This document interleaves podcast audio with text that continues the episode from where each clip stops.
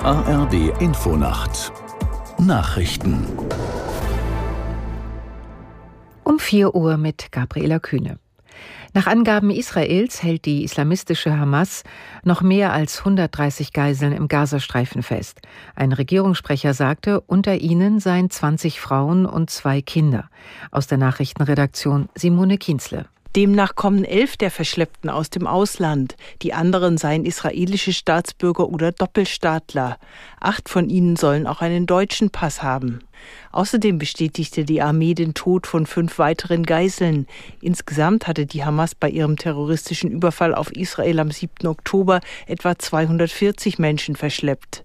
Die Hamas verlangt für die Freilassung aller Geiseln unter anderem einen langfristigen Waffenstillstand. Die Feuerpause wurde gestern nach sieben Tagen beendet. Russland stockt seine Streitkräfte auf. Präsident Putin hat ein entsprechendes Dekret unterzeichnet.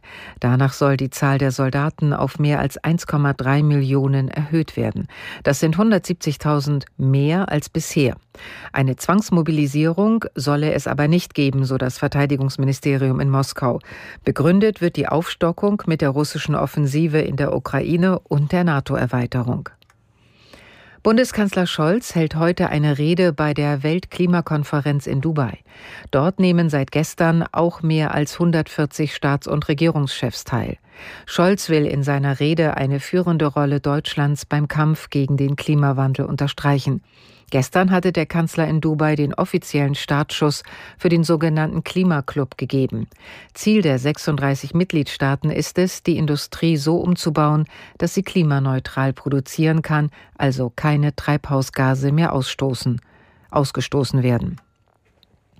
In der Fußball-Bundesliga hat der erste FC Köln die Abstiegsränge verlassen. Die Mannschaft gewann in Darmstadt mit 1 zu 0.